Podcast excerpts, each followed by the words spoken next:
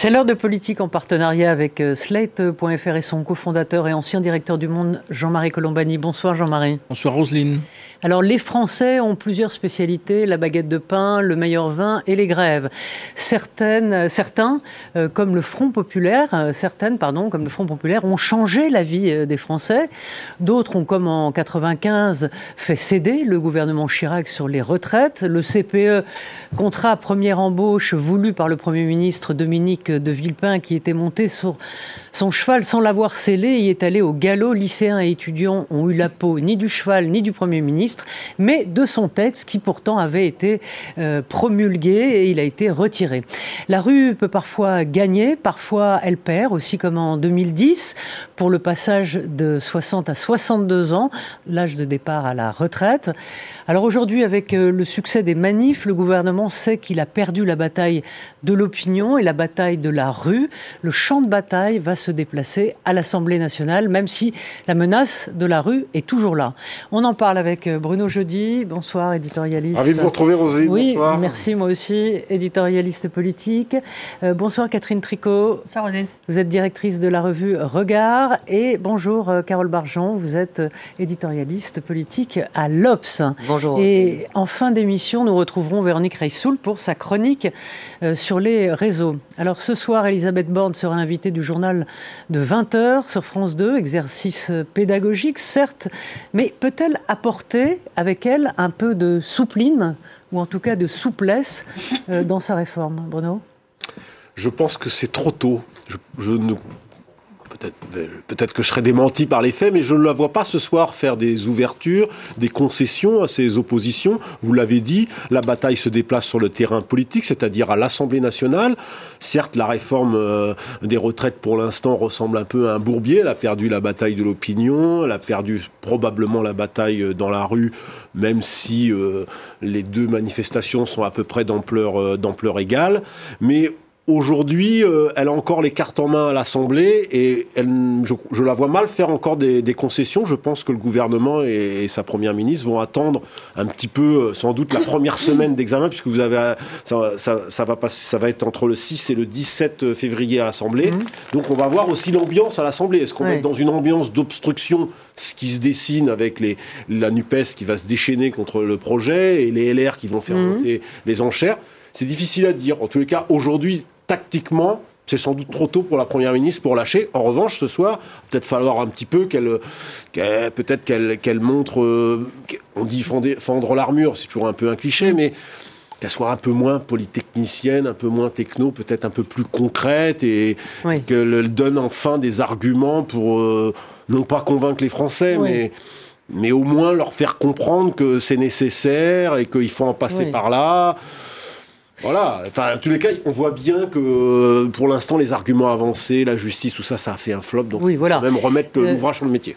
C'est vrai que le, déficit, euh, Jean-Marie, a été effectivement la, communication. D'ailleurs, effectivement, ce que vous disiez, c'est-à-dire que c'était sur le thème de la justice, à quoi les oppositions rétorquaient que non, c'était injuste, et, et, brandissaient effectivement toutes les raisons pour que cette euh, ce texte paraisse injuste, les femmes, les carrières longues et euh, les, seniors.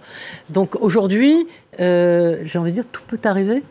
Oui, tout peut arriver. Je pense qu'on est à un moment assez particulier parce que on a eu des manifestations qui montrent la puissance du mouvement. La puissance du rejet, c'est quelque chose qui compte. Et donc on est un petit peu à un carrefour et je ne sais pas vers quoi cela ira.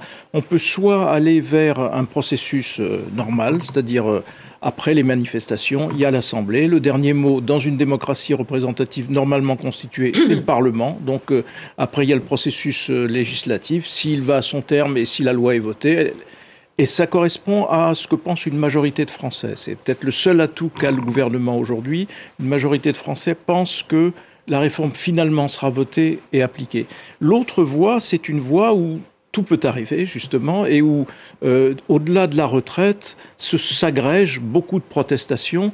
Et c'est là qu'on voit que c'est le, souhait de la France insoumise d'ailleurs, parce que eux travaillent à fond les jeunes pour essayer de mettre les jeunes, les Bordéliser le pays, comme les, les jeunes, les lycéens dans la rue, parce que du coup ça change la nature du mouvement. Et on voit d'ailleurs ici ou là commencer à émerger des slogans qui sont des slogans qui n'ont plus rien à voir avec la retraite, mais qui ont à voir avec le bien-être, avec euh, mmh. Le, le travailler mieux, etc. Et donc là, c'est du coup, s'il y a un petit air, je dis petit, un petit air de mai 68, parce que voilà, la revendication s'élargit.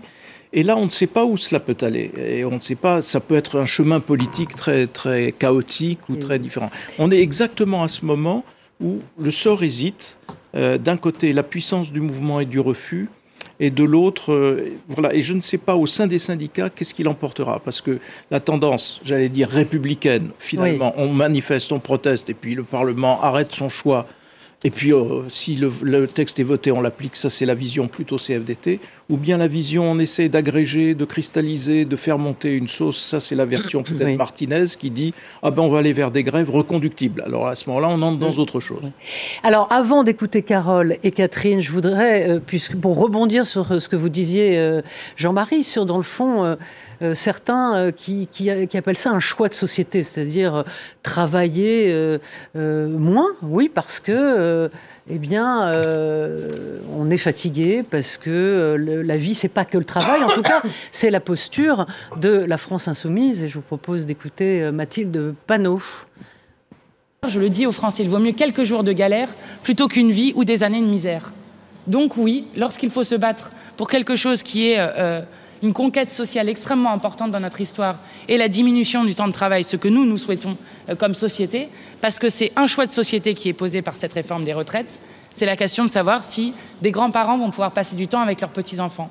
C'est la question de savoir si des gens, après le travail, sans en être complètement cassés, pourront encore s'investir dans des associations, pourront s'investir en pro des leurs. C'est ça la question qui est posée. Donc Catherine, euh, le gouvernement pourra fournir toutes les explications euh, possibles, euh, la nécessité de réformer les retraites, la nécessité d'avoir un, système plus juste, mais en vérité, ce que, ce que veulent les Français, c'est ne pas travailler jusqu'à 64 ans. Oui, ça je crois. Et je rejoins tout à fait ce que vous venez de dire, Jean-Marie, à propos de ce moment un peu de bifurcation possible. C'est-à-dire qu'on vient de vivre une séquence pendant un mois, un mois et demi. On a discuté véritablement du contenu de la réforme et du social. Et puis là, il y a quelque chose qui en effet, et de nouvelles idées, revendications, slogans qui apparaissent dans la rue, et le fait que ça passe à l'Assemblée, que donc ce sont les politiques qui vont, qui vont s'exprimer.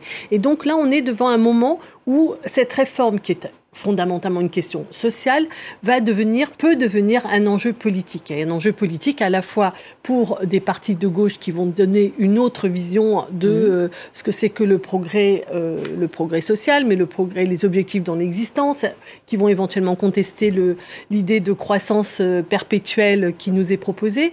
Et puis d'autres questions qui commencent à émerger. Moi, j'ai été très frappée par l'intervention de Marisol Touraine cette semaine qui donc d'une part conteste cette réforme euh, alors qu'elle soutenait euh, Emmanuel Macron au premier tour, mais elle a dit quelque chose de très important. Elle a dit si cette réforme passe, c'est un passeport pour l'extrême droite.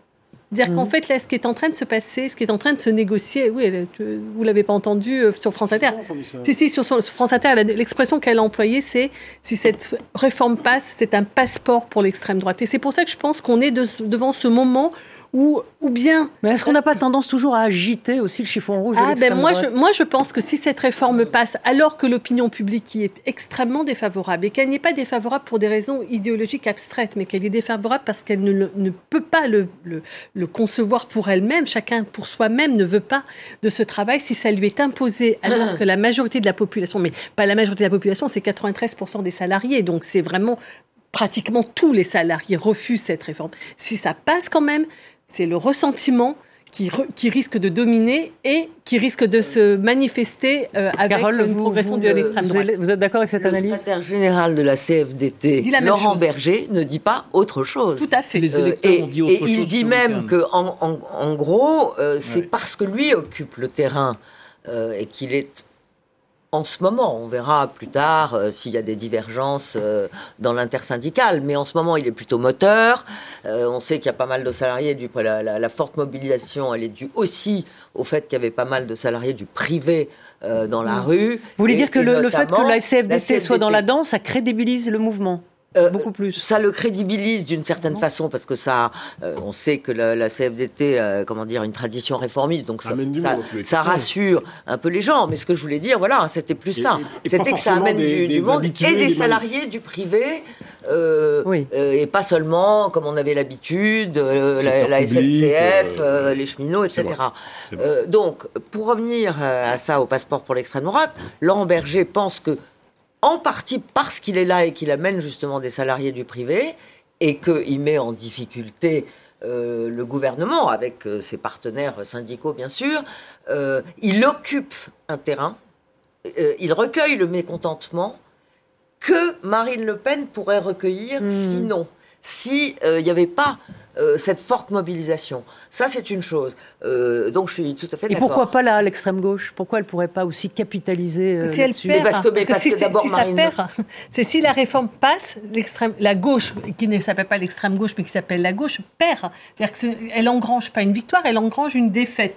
Si jamais la, réforme... oui. Non mais, non mais non non toute la gauche est opposée à cette réforme. Oui, oui non, non, mais... donc toute la gauche si la réforme est votée, si la réforme est votée, c'est une défaite pour la gauche. Donc ce n'est pas la base de victoire politique. Et en revanche, mm. l'extrême droite. C'est un peu tôt peut-être pour, euh, pour être aussi Mais si je peux, mettre, peux mettre juste un le correctif. Ressentiment est juste sera fort. Hein, le ressentiment sera fort. Juste un petit correctif à, ce, à ce dégagement qui toute l'apparence de la logique, hein. c'est-à-dire euh, le refus de le, passage de la réforme, si elle intervient, ça crée du ressentiment. Le ressentiment, vient de le mesurer, il est puissant, et donc du coup, ça déporte vers l'extrême droite. Sauf que les électeurs, ce week-end, n'ont pas dit ça. Ils n'ont rien dit. ils n'ont pas voté. Ils, se sont prononcés. Euh, bah, oui, mais attendez, les élections, les élections législatives partielles ne sont jamais pratiquées par les électeurs. Elles sont un signal incontestable de la façon dont l'opinion évolue. Or, dans le Pas-de-Calais, terre désormais d'élection du Front National, du Rassemblement National, où presque toutes les circonscriptions sont Rassemblement National. C'est une terre de pauvreté, c'est une terre de souffrance, etc. Eh bien, le, la candidate, ou là où le, candidat, le candidat RN a échoué, et il a été battu par le candidat de la gauche. Mmh, mmh. Et donc, euh, de façon très nette, avec au premier tour un score presque écrasant du candidat de la gauche, et donc une défaite pour Marine Le Pen éclatante que personne n'a relevé par ailleurs, mais qui, qui, corrige ce que vous disiez. Le candidat de gauche était ah, il a fait... candidat d'union. Oui. Et c'est pour ça qu'il a fait un très bon D'une part, du candidat d'union, et sur ses affiches, il y avait Je suis contre la, la, réforme des retraites. Mais bah si vous voulez. Oui, mais sauf que ça infirme. Je n'en sais rien. je n'en sais rien. Mais ce que je veux dire, c'est que ça infirme le raisonnement et ça peut tout à fait oh, s'orienter autrement. Jean-Marie, je vais vous dire pourquoi ça. Très bien avoir un vote de gauche beaucoup plus important. Je vais vous dire pourquoi ça n'infirme pas le raisonnement. C'est parce que pour l'instant, on est dans le moment de la bataille. Donc en effet, en effet, voter pour la gauche, c'est soutenir les opposants. C'est pour ça que je vous dire ça aussi. Mais si on perd, si cette réforme passe en force, prudence. Non, mais moi, Catherine, je partage un peu le risque de ressentiment social très fort. Je, le partage un peu. Je pense que c'est un peu tôt encore pour le dire. On sait, le passé nous a instruit qu'il y avait toujours eu derrière une forme de sanction électorale après une réforme des, après une réforme des retraites passant en force. 2010, quelque part, Nicolas Sarkozy. Il le paye en 2012. Mais il le paye, euh, il le paye euh, en 2012. C'est flagrant. On l'a pas vu. Alors après, vous allez me dire, le contexte est différent non, mais 2019, lui, il avait une majorité Gilets jaunes, et, Gilets jaunes et 2019, Macron ne le paye pas. Mais c'est vrai que ça crée du ressentiment. On ne peut pas savoir effectivement quelle traction politique Jusqu'à présent, les électeurs ne sont pas ce dans ce ressentiment et une rancœur probable si la réforme passe alors qu'une majorité de Français est euh, contre. Mais, euh, mais euh, ce qui est stupéfiant dans toute cette affaire, c'est que le gouvernement prend aujourd'hui conscience, semble-t-il, au travers des réactions euh, comment dire, hostile à cette réforme, qu'il y a un, vrai sujet, alors euh, non seulement sur les salaires, bon ça on le savait un peu, euh, mais aussi sur le travail, l'organisation du travail et, le fait qu'il y a un vrai sujet autour de la valeur ah, travail. Alors pour la, droite, pour la droite, la, la valeur travail, c'est évidemment création d'emplois pour soutenir la croissance. Et pour une partie de la gauche, euh, ça signifie plutôt de réfléchir sur le mieux-être au travail et donc sur les conditions de travail. Et l'aménagement peut-être. Honnêtement, moi je pense que c'est un sujet, moi-même j'ai un peu un doute, me faire ça n'intéresse pas Emmanuel Macron. Il n'en a jamais parlé. Ah oui, non, mais je parle pas de Macron, là, je parle des Français. Oui, mais le président, c'est quand même important. Il donne oui, d'accord. Il y a eu des états généraux. Il, le CNR, le Conseil national. Non, mais si Macron s'intéresse pas à ce que veulent les Français. À la, demande de, à la demande de Laurent Berger, ils ont fait euh, un CNR euh, justement sur le travail parce que euh, c'était un moyen de remettre de tenter de remettre Berger dans la, dans la boucle.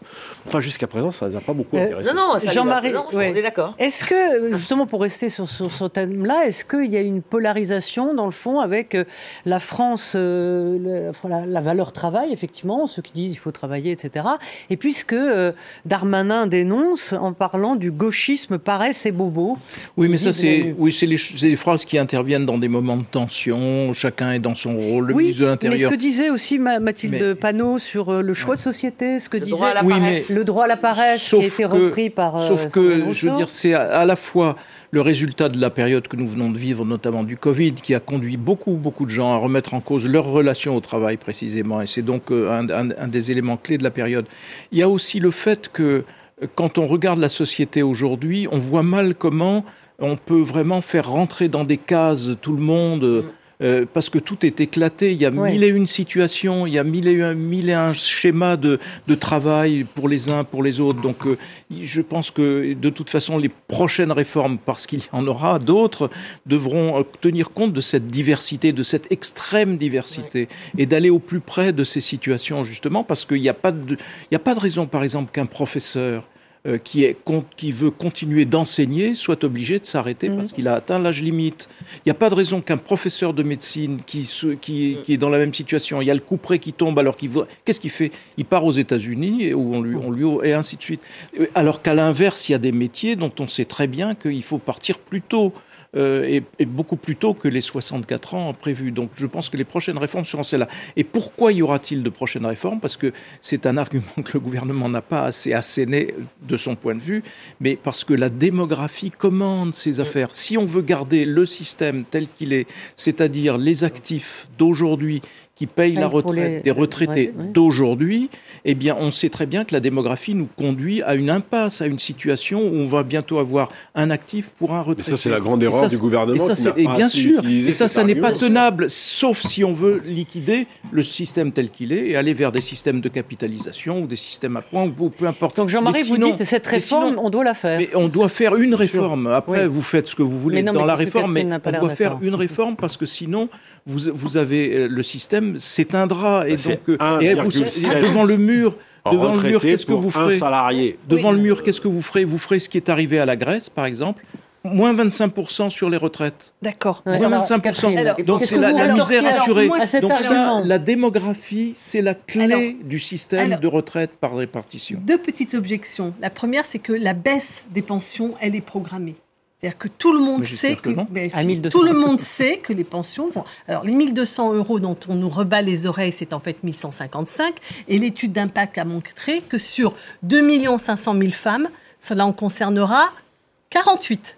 C'est-à-dire qu'on nous fait un argument de cette affaire pour 48 femmes. Parce que pour toucher l'étude d'impact qui est sortie l'année dernière, la semaine dernière, mmh. qui donc a examiné cette, cette euh, proposition-là, parce que pour pouvoir la toucher, il faut avoir ces 43 années totales au SMIC, rien de plus, rien de moins. Ça concerne 48 femmes sur 2 millions et demi supposées être concernées. Donc ça veut dire que cette histoire-là est, est un argument bidon. En revanche, les économistes qui défendent cette retraite disent tous que la retraite va baisser. Pourquoi elle va baisser? De deux façons. Elle va baisser parce qu'on a cessé depuis euh, Balladur en 93, on a cessé d'indexer les mm. retraites sur les salaires. C'est-à-dire que les retraites chaque année perdent 1 ou 2 Mais donc en 30 ans, ça fait beaucoup et dans 15 ans, on reste quand même le système le plus généreux avec le niveau de vie pour les retraités le plus généreux d'Europe. Non mais c'est possible, c'est possible, mais ce que je veux dire, que c'est possible, mais néanmoins, ce qui est programmé, c'est une baisse des retraites. Ça, c'est le premier point. Le deuxième point, c'est le fait qu'on demande hmm. deux années de plus. Ça veut dire qu'on a mathématiquement et mécaniquement moins de gens on qui auront à l'affaire de la démographie, Catherine. Bah oui, alors, non, sur la réforme de... non, mais, je comprends en même temps, alors, je comprends l'émotion et la protestation pour une raison simple. Je suis pas ému. Depuis François je suis pas ému, je veux juste qu'on mette des, mots, des mots vrais. on va baisser les retraites. depuis François Mitterrand, l'âge de la retraite, c'est devenu un droit acquis. Et donc en France, quand on touche au droit acquis, eh bien on se révolte. Et c'est ce qui est en train de se passer. Il n'empêche que si vous voulez sauver le système, vous pouvez vouloir ne pas le sauver le système. vous pouvez vouloir un autre système. Attendez, on est infiniment. La France est un pays infiniment plus riche qu'elle ne l'était au moment où elle a créé ce système. Certes, la démographie n'était pas la même, mais que, que sont devenus tous les gains de productivité, toutes les richesses qui se sont accumulées au lieu, ça fait, on en a déjà discuté ensemble, mais ça fait maintenant plus de 20 ans qu'on applique une théorie qui est de faire baisser le coût du travail. Donc en faisant baisser le coût du travail, on, fait baisser les retraites. Mais si, parce qu'on est obligé. Ça veut dire qu'on ne donne plus d'argent pour les retraites. on va laisser parler aussi nos. Mais l'obsession, l'obsession des gouvernants légitimes et celle de François Hollande notamment légitime, c'était enfin de faire baisser le chômage. A-t-on assez dit et répété à juste titre que c'était un cancer pour la société, le chômage Et donc cette politique que vous critiquez, elle a conduit quand même Alors à justement, euh, les, la presse étrangère se moque un peu de, la France.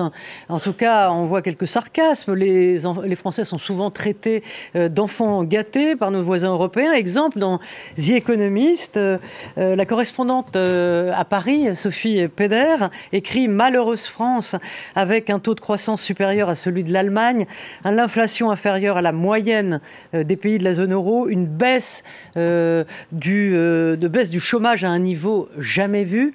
Finalement, c'est pour pour dire ce que disait euh, euh, Tesson, Sylvain Tesson, la France, ce sont des gens qui sont au paradis qui se croient en enfer. Ils ne le savent pas, oui. Euh, oui, oui, alors la presse étrangère se moque des French manifs. bon, et parce que dans beaucoup de pays, c'est vrai que c'est des, des, régimes beaucoup plus, beaucoup plus durs. beaucoup plus durs. Maintenant, ça n'est pas une raison pour ne pas essayer de conserver notre système, bah plutôt un bon système. La question question et là on en revient, pardon, euh, c'est comment euh, C'est comment Est-ce qu'il faut effectivement euh, reculer l'âge légal? C'est le choix qu'a fait le gouvernement. il l'a fait dans les pires conditions parce qu'il est parti à l'envers sur les mauvais arguments. Enfin, tout ça, on l'a dit. Donc, moi, je pense qu'il faut une réforme, mais on sait qu'il en faudra une autre dans. Oui, mais oui, mais c'est normal. 4-5 ans. ça évolue en fonction de la démographie. La démographie, des réformes à tiroir. Oui, c'est des réformes hein. à tiroir, exactement. Je vais, dire une, quelque chose qui va effrayer beaucoup de gens, mais la démographie, elle ne se corrige que par l'immigration. Bah, Donc quand vous êtes en panne, ou par une politique nataliste. Oui, on fait les Allemands. enfin la politique nataliste, ça marche. fait les Allemands. Mais, les Allemands viennent ah d'engranger un million de personnes supplémentaires et donc ça va les aider considérablement. Non mais Jean-Marie, la, France, la France, c'est pas ils trouvent un accord sur ce terrain-là par ailleurs. Il va y avoir le débat sur les. Dans ce débat, on le fera bien sûr, Jean-Marie. Le débat sur les retraites a abouti à ce qu'il y ait la politique nataliste soit en Sur ce point que vous évoquiez, une politique familiale le, retour à une vraie C'est pas ça qui redonnera confiance. Sur, le, sur le point que vous évoquiez. Les experts sont en désaccord là-dessus. Sur le point qu'évoque The Economist, notre consoeur Sophie Péder, qui vit euh, à Paris. Euh, Parlons de la grande Moi, je vais vous dire un truc c'est un argument dont les Français se fichent. Oui, complètement. En fait, plus vous le répétez, plus ils se disent mais nous, on est Français, on est Gaulois, donc laissez-nous tranquilles. Donc, moi, je, peux partager ce qu'elle dit. Par ailleurs, moi, je pense qu'il faut une réforme des retraites et je pense qu'il faut suivre la, la démographie. Ça me paraît le meilleur argument. Je suis d'accord sur ce point avec Jean-Marie. Mais franchement, cet argument-là, je ne le conseille pas au gouvernement, parce que plus ils le mettront, plus ils mettront de gens dans la rue en disant Mais nous, on n'est pas allemand, on n'est pas danois, on n'est pas italien. on n'est surtout pas très anglais, là, en ce moment. Ça ne fait pas tellement rêver ce qui se passe en Angleterre. Mais, cela étant, Catherine, il faut quand même. Ça ne nous empêche pas de regarder la démographie en face ça ne nous empêche pas d'avoir un système qui fasse évoluer euh, les cotisations. De ce point de vue-là, je l'ai critiqué à l'époque, donc je fais un monde honorable. Je pense que finalement, la réforme Touraine n'était pas si mal, c'était pas si idiot que ça. Peut-être que bah, il faut juste. Mais il faut accepter l'accélération. Non, mais moi je suis pas d'accord. Dans la réforme, c'est contenu dans la réforme. Il faut mieux, répartir, euh, mieux répartir la production, le, gain de richesse que nous avons acquis pendant toute. Non, il faut des riches, Catherine. Si on n'a pas de riches, on n'a que des pauvres. Non, non, non, je parle de mieux répartir le gain de productivité. C'est-à-dire que les gains de productivité qui sont considérables, et la France est un des pays dans lequel on travaille le plus dur, c'est-à-dire avec un bah, niveau d'intensité. Ça joue sur la croissance. on, travaille avec un niveau d'intensité. On travaille peu. C'est nous qui faisons le moins d'heures de bah boulot. Oui, sauf que le niveau d'intensité en France est extrêmement élevé extrêmement élevé. Donc, mais oui, je regrette, mais c'est. Ben, on travaille moins que les Allemands, moins que les Italiens. Moi, ce que je pense, c'est que précisément, ce qu'il faudrait, c'est travailler tous un peu plus plutôt que de concentrer sur quelques-uns tout le Donc, pas de, pas de mesure d'âge, en fait, c'est ce que vous voulez dire euh, Non, ce que je veux dire, c'est que je pense qu'il faut mieux répartir et la richesse et le travail. Euh, parlons un peu de. S'il y avait, par exemple, si on réindexait euh, les pensions de retraite euh, sur euh, l'inflation Sur le salaire Elles sont sur, l'inflation, mais pas sur les salaires. Sur les salaires. Indexées sur l'inflation, mais pas sur les salaires. Alors, pas sur toute l'inflation. Une mesure d'âge pourrait passer plus facilement. Ben, je ne vois pas le rapport. En fait, ce que, oui, si, elles étaient réindexées, déjà, ça fait que hmm. les, retraités bénéficieraient du, du, gain de productivité. Or, aujourd'hui, les gains de productivité ne bénéficient pas aux retraités. Euh, on, va, on va, pour le temps qui nous reste, essayer de comprendre ce qui va se passer à l'Assemblée nationale. Donc, euh, on a vu que Bruno Le Maire déjà euh, faisait de de la retape pour que bah, sa majorité soit là pour voter. Bah, oui, mais enfin bon, il y en a certains. Ah, ils ont quand même tous été candidats aux législatives avec dans leur besace les 64 ans, 65 ans. S'ils votent pas, ils se mettent de fait en dehors de la majorité. oui, mais il y en a Moi, quand je pense qu'il y en aura très peu, la Rosine. Je, je, prends le pari qu'il y en aura très peu. Non, je vous propose d'écouter Bruno Le Maire et puis après vous me faites ouais. commentaires. Nous devons faire bloc. Et ce bloc doit s'élargir. Là aussi, je ne demande pas à des gens qui ont toujours fait preuve d'irresponsabilité sur les sujets financiers ou d'irresponsabilité sur les régimes de retraite de venir nous rejoindre.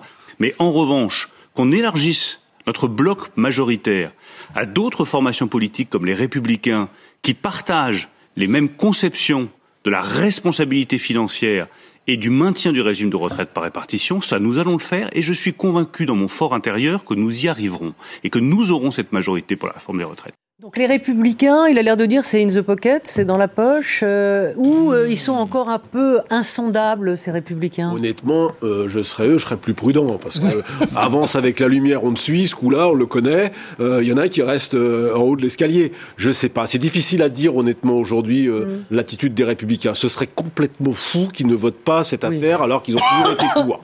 Mais le problème, c'est que ils vont, ils ont la pression dans leur circonscription parce que bah ils ont été élus généralement dans des circonscriptions circonscriptions plutôt rurales que bourgeoises, où ils ont justement la concurrence vive du Rassemblement national. Ce qui fait que beaucoup, au moins un tiers des, députés euh, euh, rescapés euh, des républicains, bah, hésitent, hésitent beaucoup. Et je crois, je vais vous dire un truc, Rosine, je pense qu'ils aimeraient bien qu'il n'y ait pas de vote. En fait, ah le 47-1 les arrange bien. Je crois que c'est ça la vérité. Alors, avant de. Je veux juste que vous écoutiez euh, M. Marlex, donc des patron des Républicains. J'ai oublié son prénom. Olivier. Olivier, merci. Olivier Marlex. Donc on l'écoute. Si vous voulez avoir les moyens de redistribuer plus euh, aux retraités, eh ben, il faut faire rentrer un peu plus de recettes. C'est malheureusement aussi, euh, aussi simple que ça. Et donc comment est-ce que vous faites rentrer de recettes? En demandant aux gens de travailler un peu plus longtemps. Je vous rappelle que le projet, d'ailleurs une des conditions qu'on avait posées, c'est d'avoir un rythme de progression de cet âge qui soit le plus acceptable possible. Et donc c'est 63 ans à la fin euh, du quinquennat et 64 ans dans le quinquennat suivant, c'est-à-dire dans 9 ans en réalité.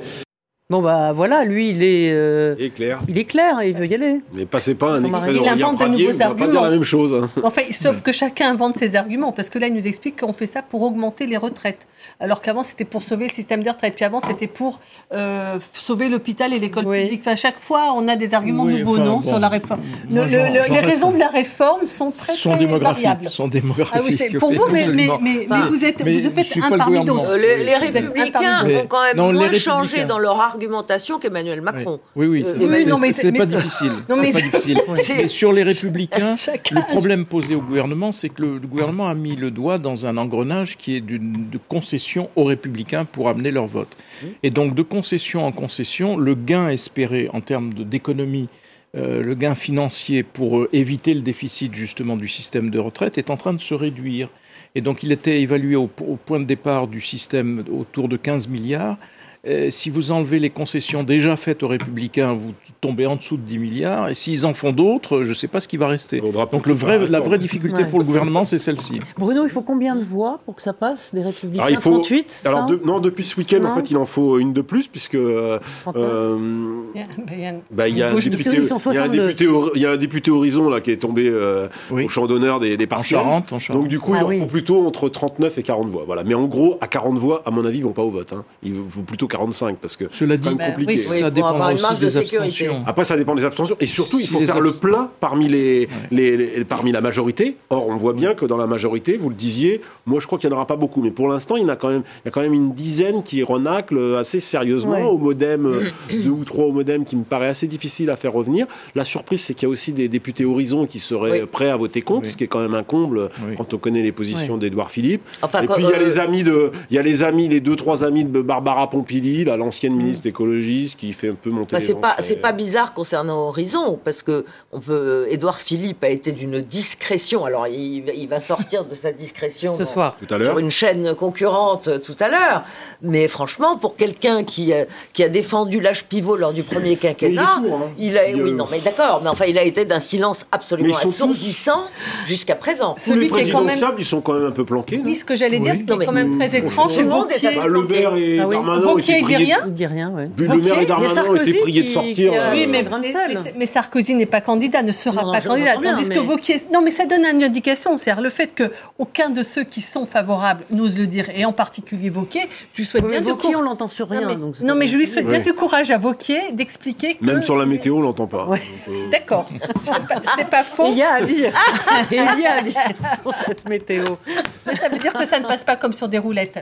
Dans l'électorat, je veux dire, pas simplement enfin, je veux dire, pour pouvoir euh, être leader de la droite, euh, il faut quand même avoir un peu de soutien populaire. Enfin, tout le monde est assez flageolant, hein, quand même. Ouais. Alors, il y a juste un dernier mot très vite, parce que Véronique nous attend. Il y a les jeunes qui peuvent euh, descendre dans la rue, et ça, c'est ce que les politiques appellent le péril jeune. Oui, bah ça, c'est les filles qui les excitent un peu. On va voir si ça marche. Font la tournée des lycées. Pour l'instant, ça fait pas non plus. Euh... Les filles font la tournée des lycées, donc ça donnera peut-être quelque chose. ouais, bah, J'ai vu mardi, ils étaient devant les lycées, les députés, avec leur on verra si ça marche. J'y crois pas trop. bon, bah, écoutez, réponse dans les, semaines. En tout cas, il y a une semaine euh, qui vient avec deux journées, donc c'est deux journées qui vont être importantes aussi. Donc le mardi et, le, samedi. On passe à la politique sur les réseaux avec Véronique Reissoult.